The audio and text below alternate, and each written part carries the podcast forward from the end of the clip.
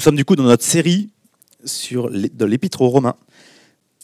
Alors il y a un an, pendant cette même période, euh, nous étions partis pour chercher un terrain pour nos activités de scoutisme. Euh, l'été, on part pour faire deux semaines de camp et il arrive un moment où il faut partir trouver le terrain pour l'été, pour faire préparer notre camp. Comment ça se passe? On décerne une région, à peu près un lieu, une ville où on voudrait euh, être dans les environs. Bien sûr, on va chercher à la campagne, on cherche un terrain boisé où il y a de, de l'eau à disposition pas très loin, pas trop loin des magasins aussi, enfin accessible en voiture. Voilà, on a quelques critères qui sont assez précis et nous partons du coup à la rencontre des uns et des autres qui seraient susceptibles d'avoir un grand terrain. Donc des agriculteurs, des propriétaires de châteaux, peut-être les mairies aussi. On se renseigne à qui appartient cette forêt. Est-ce que vous pouvez m'indiquer une adresse On sonne à la porte, on demande, on présente. Alors on est là avec l'uniforme, etc. Et euh, cette année, c'était un peu euh, particulier. Pendant quatre semaines, on a été dans la région, euh, très loin, à 45 minutes de Chartres, et ça a été compliqué pour trouver un terrain. Après deux jours de quatre jours de recherche, on rentre à la maison frustré parce qu'on n'a pas, de, pas trouvé. Donc on a, ça fait, il a fallu qu'on soit sur place, ça, ça, occasionne des frais. Et on rentre à la maison avec deux possibilités. Un propriétaire de château qui nous dit euh, envoyez-nous un email, on vous, et sous 15 jours vous aurez une réponse. On n'a jamais eu de réponse. Et un autre, un propriétaire, de, un, gardien d'une forêt dit quand, le, le, propriétaire de la forêt viendra, je, je présenterai votre demande et il vous contactera pour savoir. Finalement, on n'avait pas d'autre solution, on n'avait pas de solution et on rentrait à la maison complètement frustré.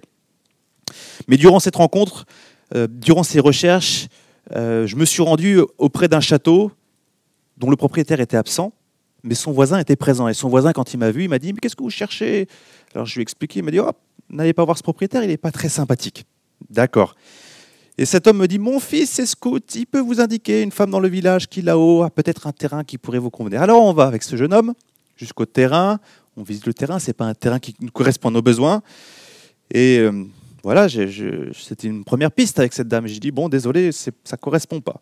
Et en rentrant avec ce jeune qui a peut-être 15-16 ans, il, discute, il est tout content de voir que je suis scout, que on est dans la région, lui aussi c'est un scout. Et puis il me dit, mais moi j'ai campé sur un terrain, un endroit, il est vraiment bien, il, correspond, il pourrait peut-être correspondre à vos besoins. Je vais me renseigner pour trouver une adresse qui pourra peut-être euh, vous, permettre de rencontrer, d'être en contact avec le propriétaire. Et on était du coup rentré comme ça à la maison. J'avais un numéro de téléphone, j'avais ces deux contacts qui étaient, dont j'ai pas eu la réponse positive pour ces terrains. J'avais aucune solution et là, il fallait que je prenne le téléphone et que j'appelle. Est-ce que ce jeune homme avait bien compris nos besoins au niveau de, ce qu'on voulait pour nos camps scouts? Et est-ce que ce qu'il disait, c'était avéré, c'était juste, c'était bien? Alors j'ai téléphoné.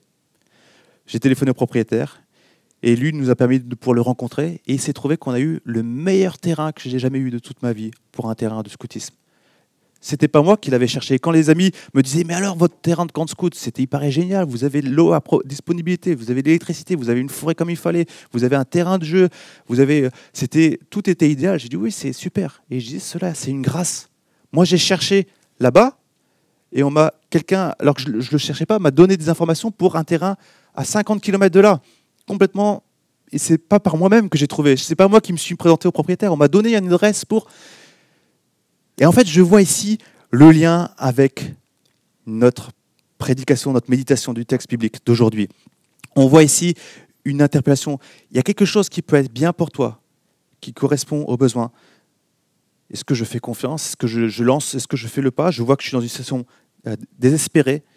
Alors, je saisis ce que ce jeune me dit, je lui fais confiance et on voit comment euh, on a cette bénédiction d'avoir un terrain. Ce n'est pas par moi-même, mais c'est véritablement une grâce. C'est comme ça que je l'ai vécu et c'est là la, réalité de ce que je voulais partager avec vous ce matin. Dieu fait grâce et cela ne vient pas de nous, mais bel et bien de Jésus-Christ. Vous savez, le nom précieux que nous avons chanté, Jésus-Christ. Et nous sommes dans l'Épître aux Romains. Nous avons vu les premiers chapitres qui nous manifestent la gloire de Dieu et la difficulté qu'on a vis-à-vis de Dieu, parce que, eh bien, il y a ce problème qui est toujours présent, c'est notre péché, notre rébellion contre lui, qui ne veut pas le reconnaître, qui préfère vivre par nous-mêmes que nous soumettre à Dieu. Et on voit, on a vu dans ces premiers chapitres qui étaient terrifiants, une fracture entre nous et Dieu. On se disait, mais il n'y a aucun espoir. On est tous coupables, tous condamnables. On ne peut pas arriver aux exigences de Dieu. Comment on peut faire? Tu me, donnes, tu me demandes de porter comme si tu me demandes de porter une, une charge qui pèse une tonne. Mais je ne peux pas, j'ai beau essayer de lever, je ne peux pas. Et nous avons vu la fois dernière, Romains chapitre 3, la réalité. Quel est ce personnage qui vient et dit, tiens, tiens, on va venir à deux, je vais t'aider. Regarde, j'ai un élévateur, on va lever cette tonne qu'il a. Ah bah, c'est facile avec toi de lever cette charge. Romains 3, 23, 24. S'il y a une seule chose que vous devez retenir de cette prédication, eh bien, ça pourrait être ce verset. En tout cas, si vous ne le connaissez pas, de pouvoir le retenir, c'est l'encouragement que je vous fais. Il n'y a pas de différence. Tous ont péché et sont privés de la gloire de Dieu. Et ils sont gratuitement déclarés justes par sa grâce, par le moyen de la libération qui se trouve en Jésus-Christ. Voilà le, fondement, problème du péché, mais la grâce qui, qui, appartient, qui intervient en Jésus-Christ. Voilà le don que Dieu fait gratuitement pour ceux qui le reçoivent par la foi. Et si vous voulez plus d'informations sur ce passage spécifique, vous pouvez retourner sur YouTube, voir les précédentes prédications, la prédication de Martin. Et nous avons un don de Dieu qui se reçoit par la foi. Tout comme le contact du propriétaire a été donné par grâce et que j'ai eu confiance dans le témoignage du jeune scout et que j'ai pu saisir du coup le téléphone pour appeler parce que je me suis dit que ça valait le coup. C'est tout simple, mais finalement ça peut être exactement la même chose quand on parle de Jésus-Christ. Nous sommes donc du coup dans cette réalité, tous pécheurs, mais sauvés gratuitement en Jésus-Christ. Et maintenant, l'apôtre Paul va préciser sa réflexion. Nous sommes au chapitre 4 et nous allons lire les huit premiers versets. Et ensemble, tout ce chapitre 4, on va voir quelques éléments ensemble avec quelques éléments de réflexion pour bien comprendre et voir combien ça nous parle aujourd'hui. Chapitre 4, verset 1. Que dirons-nous donc d'Abraham, notre ancêtre Qu'a-t-il obtenu par ses propres efforts? Si Abraham a été considéré comme juste sur la base de ses œuvres, il y a de quoi se montrer fier, mais non devant Dieu. En effet, que dit l'Écriture? Abraham a eu confiance en Dieu et cela lui a été compté comme justice. Or, si quelqu'un a accompli quelque chose, le salaire est porté à son compte non comme une grâce, mais comme un dû. Par contre, si quelqu'un ne fait rien, mais croit en celui qui déclare juste l'impie, sa foi lui est comptée comme justice. De même, David exprime le bonheur de l'homme à qui Dieu attribue la justice sans les œuvres. Heureux ceux dont les fautes sont pardonnées et dont le péché sont couverts. Heureux l'homme à qui le Seigneur ne tient pas compte de son péché. Ici, l'apôtre Paul nous présente deux personnages, Abraham et David. Ce n'est pas des personnages quelconques. Et on peut se poser la question, mais pourquoi il va nous parler de Abraham et de David? En quoi ces exemples sont-ils pertinents? L'objectif de l'apôtre Paul qui écrit cette lettre aux Romains est d'appuyer euh, son, discours à propos du salut par la foi en Jésus-Christ. En fait, ici, il va nous citer deux personnalités qui sont clés pour les Juifs. Abraham, comme le père d'Israël, comme le fondateur, celui par lequel le peuple a, été créé. Et David, le roi idéal considéré par les Juifs. Tous les deux ont expérimenté, la justification par la foi et non par les œuvres. Nous avons du coup d'un côté Abraham. Cet Abraham a été appelé à quitter le pays, son pays, pour se rendre dans un pays qui serait le sien, là où sa descendance sera nombreuse et qui formera une nation bénie et en bénédiction pour les autres. Et on voit que Dieu se présente même dans l'Ancien Testament comme étant le Dieu d'Abraham. Je suis le Dieu de votre ancêtre Abraham. C'est comme ça qu'il se présente. C'est le fondement. C'est un peu comme ce repas de famille que nous avons il n'y a pas si longtemps avec la, ma belle-grand-mère qui était là, 90 ans. Et puis on avait cette discussion, mais si elle n'était pas là, on la retire de, l'équation. Bah, je me retrouve tout seul parce que j'aurais pas ma femme, j'aurais pas mes enfants, j'aurais pas mon beau-père, j'aurais pas ma belle-mère, j'aurais pas mes beaux-frères et sœurs. Enfin, putsch, c'est comme ça. Abraham, c'est le fondement de cette nation sur laquelle Dieu a construit. Abraham est une référence pour les Juifs au point de se réclamer de sa descendance. Et ce qui est incroyable avec, avec Abraham, c'est que ce, pauvre homme ne pouvait pas avoir d'enfant. C'est sûr, quand on te fait une promesse que ta, notion, ta nation sera, de ta descendance sera une grande nation, ça peut être quelque chose d'incroyablement difficile à croire. Et pourtant, nous voyons que malgré cela, Abraham a eu confiance. C'est ce qu'il nous dit ici. Les textes nous disent, voilà ce que disent les Écritures. Il a été compté comme juste devant Dieu. Il était rendu juste non pas par ses propres actes, mais parce qu'il a eu confiance. Autrement, ça serait une conséquence logique de ses œuvres. Abraham ne mérite rien par lui-même. Sa situation était complexe. C'était difficile pour lui. Et un jour où il se plaignait, il dit, mais tu m'as dit que j'aurais une descendance nombreuse. Dieu lui dit, viens, regarde les étoiles, toutes les étoiles. Compte-les pour voir. Et un jour, ta descendance sera aussi nombreuse. Attends, mais c'est pas possible. Je, ne peux même pas avoir, j'ai même pas un enfant. Comment c'est possible? Néanmoins, il a confiance en Dieu. Il reconnaît que Dieu, c'est possible à Dieu. Il le croit sur parole. Et Dieu va réaliser ce qui est impossible plus tard. Dieu lui donne un enfant dans sa vieillesse. Pour imaginer cela, euh, si vous êtes âgé, eh imaginez que vous avez un enfant maintenant. Imaginez vos grands-parents, si vos grands-parents sont encore vivants, bah, qu'ils vous annoncent qu'ils attendent un enfant. Voilà le don que Dieu a fait quelque chose qui paraît improbable. Vous auriez un nouvel oncle, une nouvelle tante, ça serait plutôt incroyable. Mais c'est la réalité.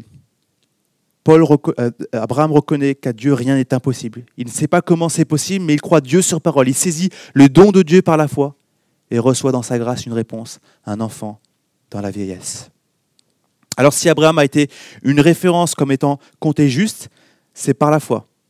Alors à combien plus forte raison le développé de Paul à propos du salut par la foi dans le sacrifice de Jésus est cohérent Et c'est déjà ce qui est inscrit dans la Torah, les premiers livres de la Bible qui étaient une référence pour les Juifs. Ce n'est pas une invention de l'apôtre Paul, le salut par la foi. C'est bel et bien quelque chose qui était déjà présent dans la Bible. Alors, à partir de là, vous pouvez peut-être vous poser la question, ok, tout dépend de ma foi. J'ai peut-être pas suffisamment de foi. Je ne suis peut-être pas un homme de foi. Et c'est là où l'illustration que le pasteur Kevin de Jung a employée nous éclaire à ce sujet. Voilà ce qu'il nous dit. Ayant grandi dans une région froide de mon pays, j'ai souvent joué au hockey et patiné sur la glace. Lorsque je m'aventurais sur le lac gelé, pour la première fois de l'hiver, je marchais prudemment sur la pointe des pieds tout en me demandant, la glace est-elle suffisamment épaisse? Il y avait parfois quelqu'un qui patinait devant moi à vive allure, avec une grande assurance et qui était très confiant quant à la solidité de la glace, pendant que moi, j'avais tout juste assez de foi pour m'y risquer, avec beaucoup de précautions et sur la pointe des pieds. Mais qu'est-ce qui faisait que nous étions tous les deux en sécurité sur la glace? Notre degré de foi? Non. Certes, nous, nous aimerions tous avoir ce degré de foi forte qui nous permettrait de patiner à vive allure, mais c'est bien l'épaisseur de la glace qui garantit notre sécurité. C'est l'objet sur lequel nous nous tenons qui nous sauve. Et cet objet, en l'occurrence ici, c'est Jésus-Christ. C'est seulement par la foi en Jésus-Christ que nous sommes sauvés. Le salut, du coup, ne provient pas de notre foi, il s'agit du moyen que Dieu permet. Le fondement de notre salut, c'est Jésus-Christ. Et nous avons le choix de recevoir, de mettre de côté ou de rejeter. Nous pouvons faire confiance ou non, et il y aura un impact pour nous dans notre vie et pour l'éternel, pour l'éternité. La foi, finalement, c'est la manifestation de notre confiance. Alors du coup, on peut s'arrêter et réfléchir. D'accord, Abraham, on lui a fait une promesse, il a eu confiance en Dieu. Ouais, pourquoi pas? Mais dans notre cas présent, on nous parle d'un Jésus-Christ qui nous pardonne de nos péchés. En quoi c'est cohérent? Qu'est-ce que ça nous apprend? Est-ce que le cas d'Abraham ne serait pas hors contexte? Mais ici, l'apôtre Paul nous a parlé du problème du péché et qui nous rend coupables devant Dieu. Et c'est pour ça qu'il va aussi employer l'exemple de David. David, souvenez-vous, c'est le roi par excellence. Quand on parle d'Israël, c'est qui le plus grand roi d'Israël? On parle du roi David. Et petit écho, si vous vous souvenez, les enfants aiment bien cette histoire. David et Goliath, le fameux David qui a écrit le psaume 23, L'Éternel est mon berger. C'est le modèle d'un homme qui est présenté, appelé l'homme selon le cœur de Dieu. Et on nous montre un personnage plein de foi. On peut lire des psaumes qui présentent sa manifestation de foi devant Dieu. Mais en lisant la vie de, de David, on découvre aussi des histoires qui sont terribles. La manière dont il s'est laissé à la convoitise, l'adultère, au mensonge et au meurtre il est bien finalement au courant de ce qui se passe et du mal. Il connaît la chute et la repentance réelle. Il reconnaît le mal, il demande pardon, il s'en détourne. pour prendre un bon chemin. Et qu'est-ce qu'il expérimente? C'est ce qu'on voit une partie de notre passage. En fait, c'est le psaume 32, versets 1 à 5 que je vais lire. Il nous dit Heureux celui dont la transgression est enlevée et dont le péché est pardonné. Heureux l'homme à qui l'Éternel ne tient pas compte de sa faute et dont l'esprit ne connaît pas la ruse. Tant que je me taisais, mon corps dépérissait. Je gémissais toute la journée, car nuit et jour ta main pesait lourdement sur moi. Ma vigueur avait fait place à la sécheresse de l'été. Alors je t'ai fait connaître mon péché. Je n'ai pas caché ma faute. Et j'ai dit, j'avouerai mes transgressions à l'Éternel. Et tu as pardonné mon péché. Psaume 32, versets 1 à 5. Voilà la démarche de David. J'ai péché.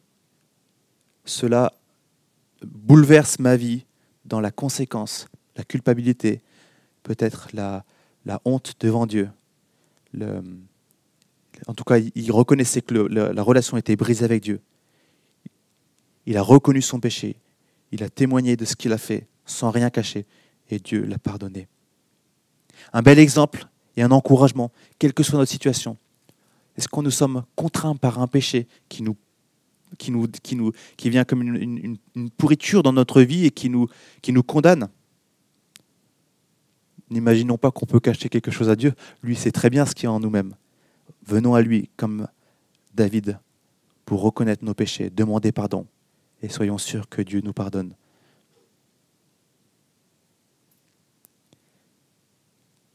Quel soulagement de pouvoir vivre la repentance et d'expérimenter la justice de Dieu par la foi et non par les œuvres. Autrement, on sera encore en train d'essayer de soulever ce fameux caillou. Alors à partir de là, on continue la réflexion et on se dit, d'accord, Abraham, David, maintenant tous les deux ne seraient pas des juifs, des, personnes qui, appartiennent au peuple de Dieu. Ça veut dire que moi, qui n'appartiens pas, pas, au peuple de Dieu, ça ne me correspond pas, c'est cela. Alors lisons la suite des versets 9 à 12 de Romains chapitre 4. Ce bonheur n'est-il que pour les circoncis ou bien est-il également pour les incirconcis? En effet, nous lisons que la foi d'Abraham lui a été comptée comme justice. Quand donc a-t-elle été portée à son compte? Était-ce après ou avant sa circoncision? Ce n'est pas après sa circoncision, mais bien alors qu'il était incirconcis. Il a reçu le signe de la circoncision comme le gage de la justice qu'il avait obtenue par la foi alors qu'il était incirconcis. Il est ainsi le Père de toutes les incirconcis qui croient, afin que la justice soit aussi portée à leur compte. Il est aussi le Père des circoncis qui ne se contentent pas d'être circoncis, mais qui marchent aussi sur les traces de la foi de notre ancêtre Abraham quand il était encore incirconcis. Circoncis, incirconcis, eh bien c'est le signe de l'alliance, le signe d'appartenance au peuple de Dieu. Et on se rappelle que l'apôtre Paul va parler à une église qui est composée de chrétiens juifs et de chrétiens non juifs. Alors il remet les choses dans l'ordre. Euh, l'acte de foi que, Abraham a pu avoir de croire Dieu sur parole qui lui a été compté comme justice, eh bien, il se trouve que c'est 14 années avant qu'il soit circoncis. Et cette dernière, cette intervention, euh, la circoncision, marque comme un signe d'appartenance au peuple de Dieu, la manifestation de l'alliance faite entre Dieu et le peuple. De ce fait que l'on soit circoncis ou non, membre du peuple ou non, l'exemple d'Abraham est valable. Et ce qui aura de l'importance n'est pas la marque de l'appartenance au peuple de Dieu, mais la foi. Nous pouvons très bien être circoncis, mais ne pas, euh, ne pas avoir la foi d'Abraham, ou être incirconcis et avoir la foi d'Abraham, l'un comme l'autre. Il s'agit véritablement de l'importance de la foi. Et cette, le fait d'avoir la foi euh, implique la, le, salut que Dieu accorde. Mais il va même plus loin parce qu'il dit, ça permet de pouvoir dire que Abraham est notre exemple, le précurseur. On pourrait appeler Père Abraham comme l'exemple de celui qui, nous ouvre un peu la voie, euh, qui nous montre un peu de quelle, manière nous pouvons euh, vivre la foi. Pour nous, ça paraît bizarre de dire, voilà, Abraham est un peu notre père, on parle du saint d'Abraham, on parle de différentes choses, mais dans la Bible, ça, a un impact important. Pour les Juifs, être, avoir Abraham pour père, c'était synonyme de salut. Seuls les Juifs pouvaient appeler Abraham comme leur père dans leur liturgie. Et on voyait différents types de personnes, des sympathisants qui suivaient la loi juive sans vouloir se faire circoncis, ou même des prosélytes qui, euh, sans être juifs, étaient circoncis, n'avaient pas forcément cette possibilité d'appeler Abraham leur père. Alors ici, c'est révolutionnaire. Quand on parle Abraham est comme ton père, ça bouleverse les croyances. C'est quelque chose qui est impressionnant. Dieu nous permet d'intégrer euh, son peuple par la foi et bien sûr en Jésus-Christ. Alors de là, on peut encore continuer de s'interroger. Est-ce que la foi donc est suffisante pour le salut sans que les œuvres n'aient d'impact Vous savez, cette fameuse question qui est là depuis des années, ou qui, fait couler beaucoup d'encre. Eh bien, on va regarder ça ensemble. Versets 13 à 16 de notre euh, épître aux Romains, chapitre, 14, chapitre 4.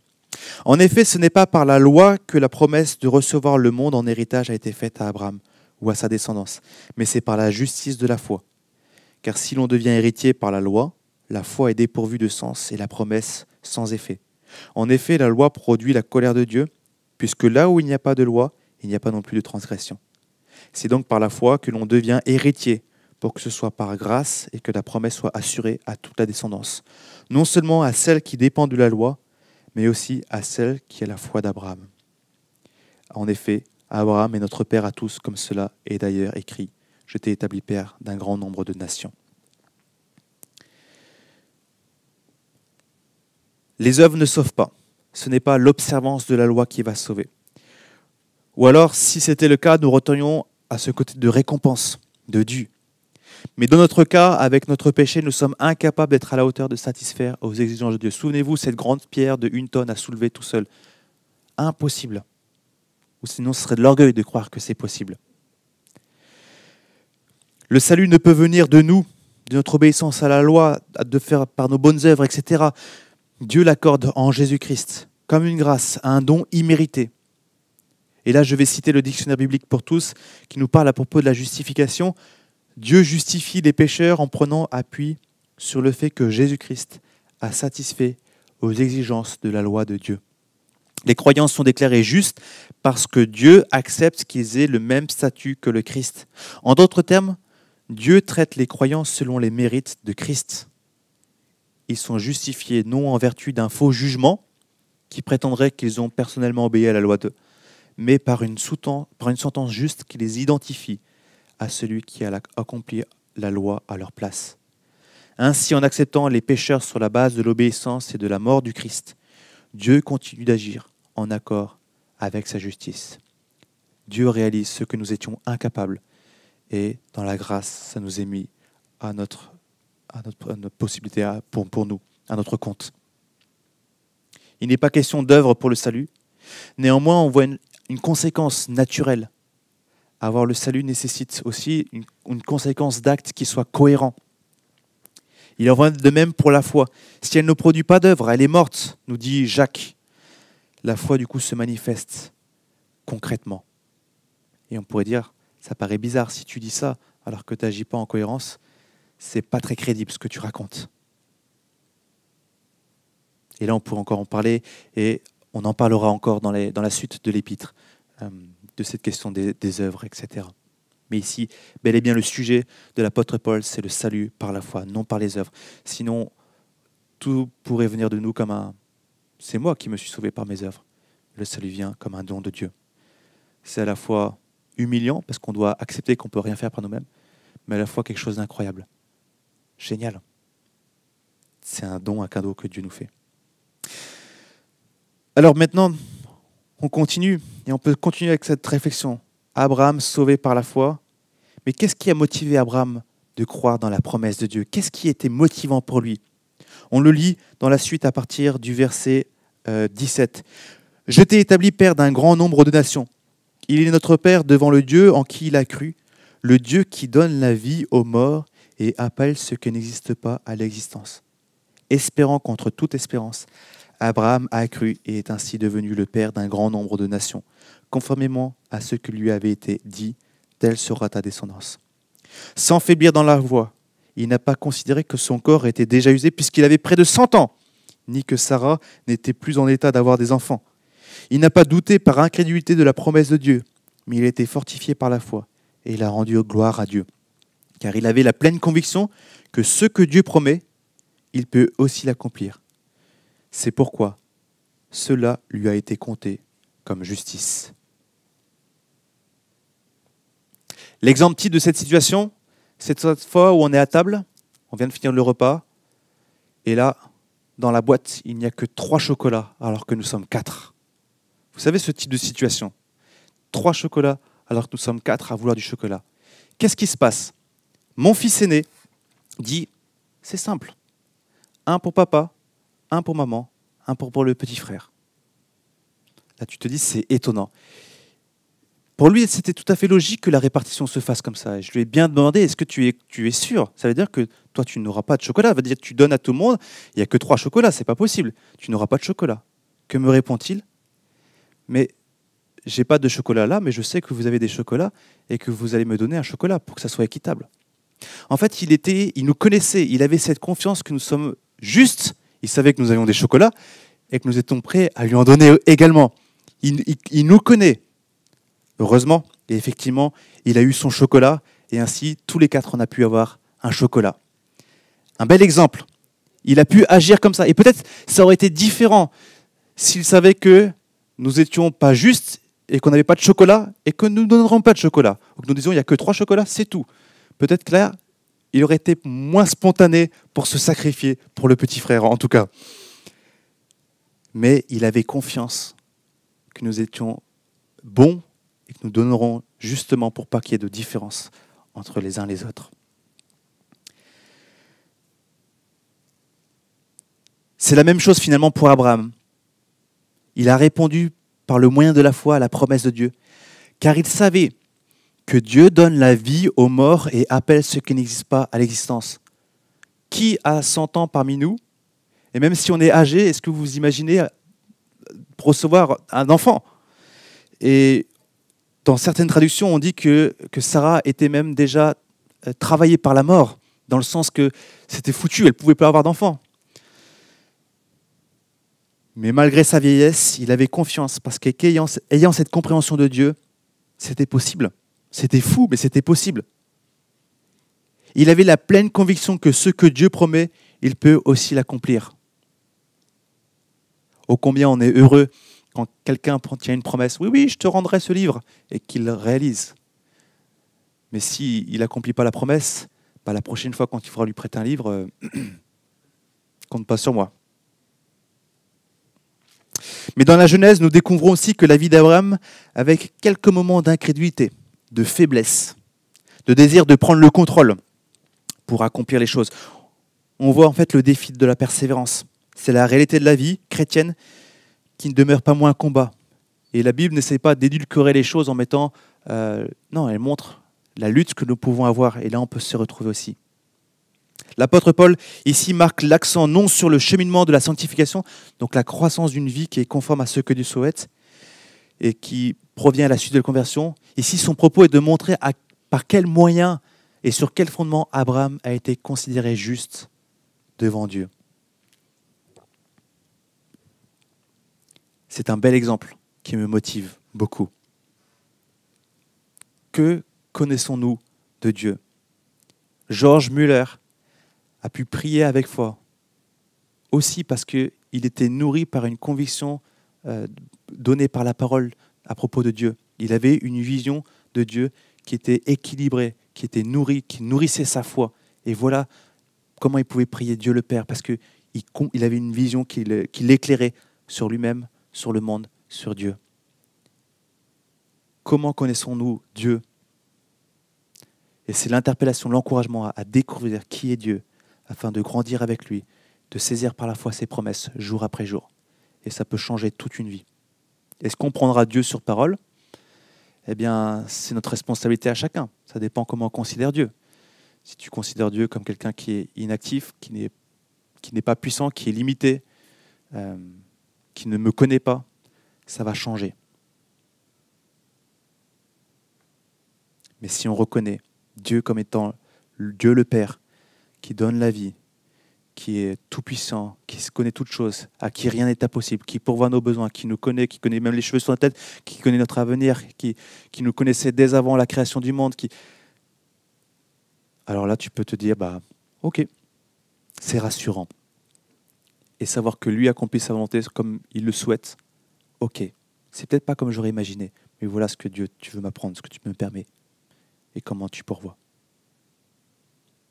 Alors on peut se poser la question en quoi ça nous concerne aujourd'hui? Bien sûr, cet élément de notre compréhension de Dieu qui va influer notre foi et notre, manière de nous tourner vers Dieu. Mais là, je m'invite à regarder les derniers versets. Verset 23 nous dit Or, ce n'est pas pour lui, donc Abraham seulement, qu'il a été écrit que la foi a été portée à son compte, mais c'est aussi pour nous. Elle sera portée à notre compte puisque nous croyons en celui qui a ressuscité Jésus, notre Seigneur.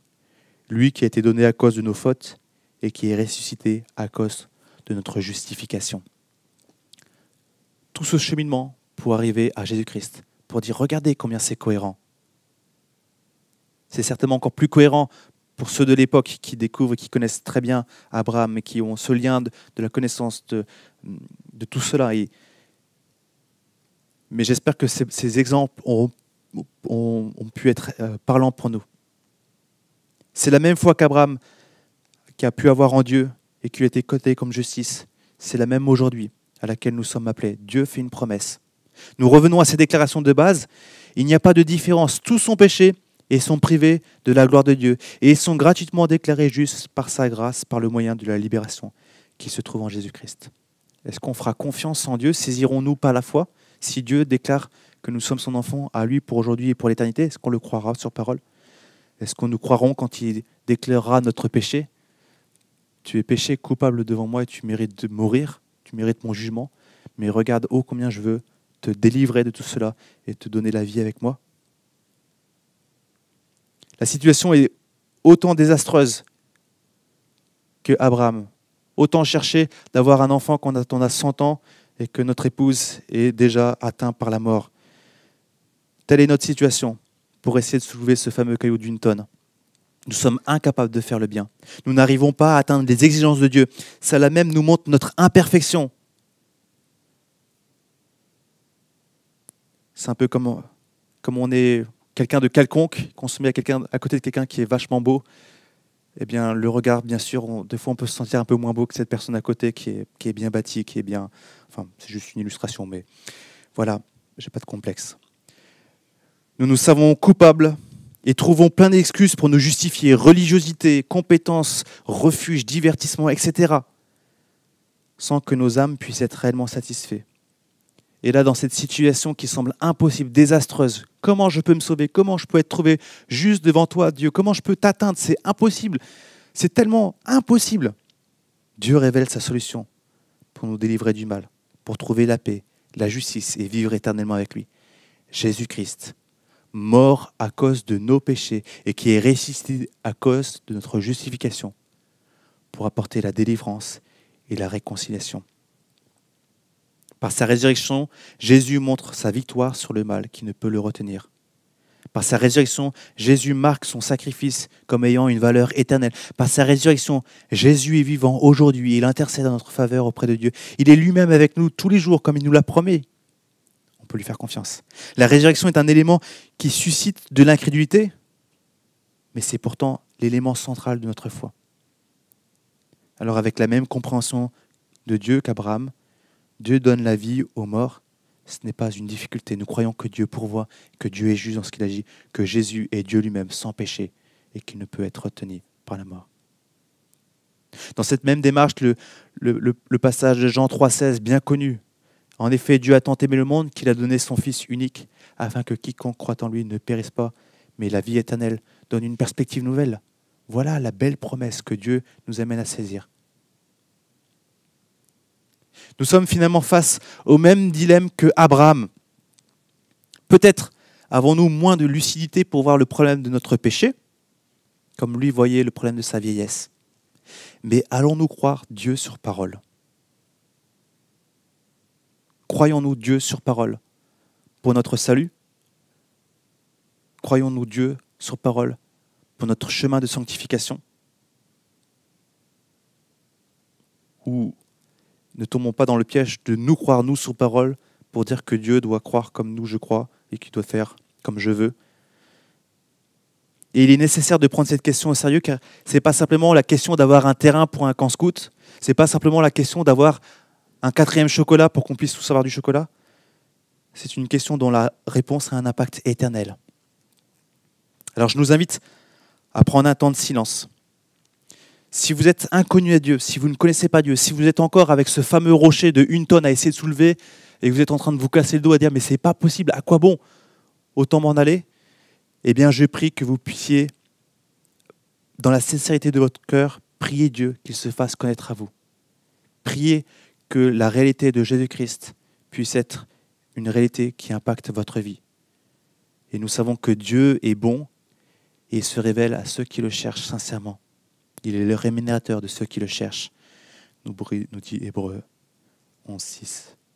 Si vous connaissez Dieu, si nous connaissons Dieu, je nous invite dans la sincérité du cœur à être reconnaissant à Dieu pour le salut qu'il nous offre par le moyen de la foi en Jésus par sa grâce. Et si nous connaissons Dieu, ou même si nous ne connaissons pas Dieu, bien peut-être, comme l'on a dit avec l'exemple de David, il y a des, des, choses dans nos cœurs qui sont en train de, de pourrir le péché, non confessé, non reconnu devant Dieu. Dieu est lucide, il voit très bien ce qu'il y a dans nos cœurs, et c'est aussi l'appel à la repentance. Dieu, je reconnais mon péché, je te demande pardon, change mon cœur, aide-moi à changer d'attitude, je veux m'en détourner, je veux te suivre et faire confiance que tu as pardonné mon péché. Garde-moi, soutiens-moi foi pour ne pas retomber dans ces travers, mais persévérer. Donne-moi d'avoir une démarche qui m'aide à persévérer dans ta grâce. Et laissons-nous porter par le salut, par le moyen de la foi en Jésus-Christ. Voilà qui est tellement plus facile de soulever ce caillou quand c'est Dieu, Jésus qui le soulève à notre place. Alors prenons un temps de silence.